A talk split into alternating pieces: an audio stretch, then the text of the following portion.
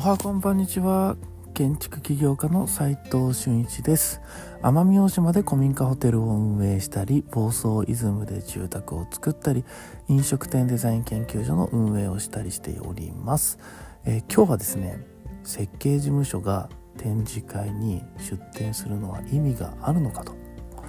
いうテーマでお話ししたいと思います。まあ、今ですね、えー、とちょうどですね今日2日目、えー、始まるんですけれども東京ビッグサイトで、えー、ホテルレストランショー2024年、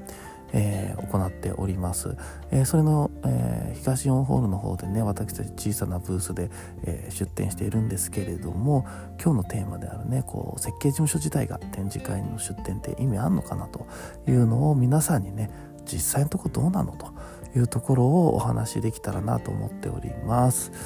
えーとですねまあ、結論から言うと明らかにね展示会で、えー、空間作ろうと思ってる人が減ってる気がしますというか減ってます。でただねだからって受注ができないわけでもなさそうだというところもあるわけですよ。で投資意欲がね減ったのか展示会では空間デザインの依頼が減ったのか、えそれは分かりませんが受注という結果が生まれれば、えー、来年も多分展示会に出すだろうし、えー、展示会での気づきも生まれそうだと、えー、それをね、え次の行動に生かすべきだよねとは思っております。なぜかというとですね今日のお話みたいに、え明らかに需要が減っているってことだけは分かると。ということが分かっただけでもですね違う手が打てるので、えそれはいいことだなと。でまあ気づいたね僕らがねまあ、2018年からスタートというか、えー、ホテルレストランショー、まあ、ホテレスと言われているホテルの展示会に出たのは2018年から19年20年そして今年ちょっとコロナで明けて24年出店しているんですよね。で2018年はなぜ始めたかというとですねインバウンド需要というものがね呼ばれてた時に僕らも便乗してですね、まあ、出店してるわけです、えー、その時にブランドも立ち上げてるのですけれどもえっ、とまあ2020年とかほぼほぼもう人がいなくてですね一件も取れなかったと、えー、それで今年1日目終了して、えどうかというのをリアルタイムで、え皆さんにお話ししてるんですけれども2018年19年といってインバウンド需要はねやっぱねすごかったです。それと比べるとそうだな。名刺とか僕らのその名刺交換数で言ったら4割ぐらいに減少してるかもしれませんね。でうーんおそらくホテル旅館への空間投資が減っているのかもしくは展示会でそもそもやろうとしていないのかっていうのはありますよね。出店者の傾向としてはどちらかというとシステム系の IT 企業がすごい増えていてえー、備品側っていうのは備品ホテル備品とかね僕ら建築空間っていうのはもともと人は少なかったんですよ。で、えー、飲食店側というか厨房機器とか、えー、食材関係はまあ人が多いのは今回も人が多かったです。だけど備品が減少してシステムが増えたっていうのはまあ僕の予想とはちょっと異なっておりましたと。で、え設計や施工の業界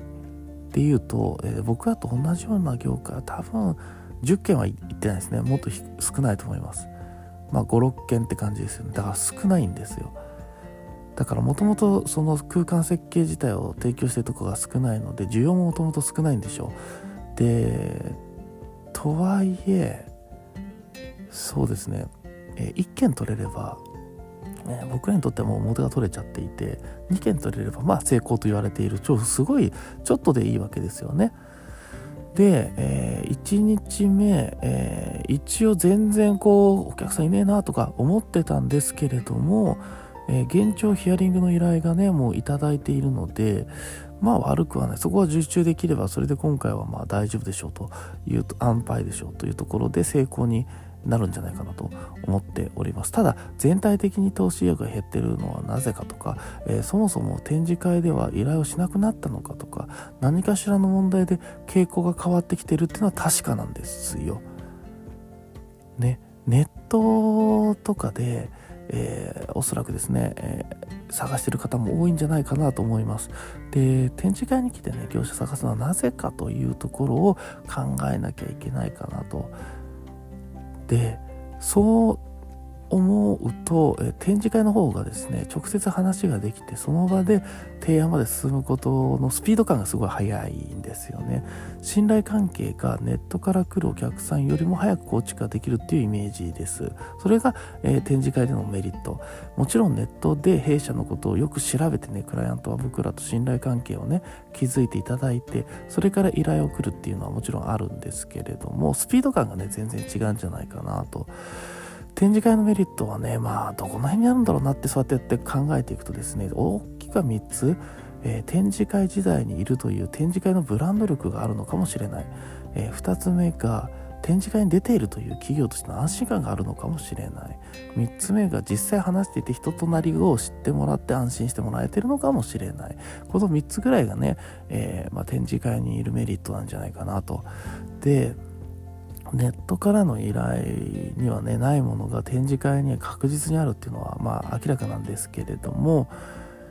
まあ僕らはね需要がある時の展示会も知ってるので、ね、明らかに人が減少してるっていうのも分かっております。だからもしかしたら海外の展示会がいいのかもしれない。要は発展途上行っているあの発展途上している国での展示会とかに出展した方がもしかしたら当たるかもしれない。ただだからといって日本の展示会での受注ができないというわけじゃないというのもあります。受注ができれば、えー、ある意味ね競合が少ない分ですねお得なのかもしれないなと。本日から残りね3日間。まずは頑張ってみます。仕事をしながらですけれども全力で受注を目指してみようかなと思っております。まあ暇なんでねより仕事がいっぱいできるっていうのはね 実際あるんですけれども。まあでも気が気じゃないですよね。いろんな人がふらふらそこに歩いてるので、えー、仕事をちゃんと集中してできるという状況ではありませんが、えー、ちょっとね、えー、固めで仕事をしながらお客さんかなと思ったらすぐ立ち上がるみたいなね。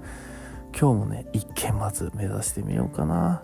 と思っております。今日はですね設計事務所が展示会所って意味あるのかというテーマでお話ししてみましたがいかがでしたでしょうか。それでは今日も一日頑張っていこうと思っております。最後にちょっとだけお知らせはここの展示会に来てほしいというところです。それは暇だからです。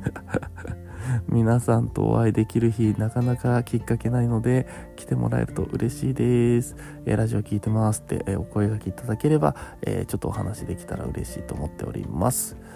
実務で学べるインテリアデザイン大学隠れ家では最前線で働く建築家やインテリアデザイナーなどなどの、えー、最前線の、LINE グループでのプロジェクトのやり取りが見て学べますのでぜひ参加お願いいたします、えー、まずはですねオープンチャットに入っていただいてこのラジオについて、えご質問いただいたり、えそうですね自分のお仕事のやっているご質問いただければ、お答えしたいなと思っておりますのでぜひぜひ参加お待ちしております。それでは今日しかない大切な時間間を全力で楽しみましょう。建築起業家の斉藤俊一でした。ではまた。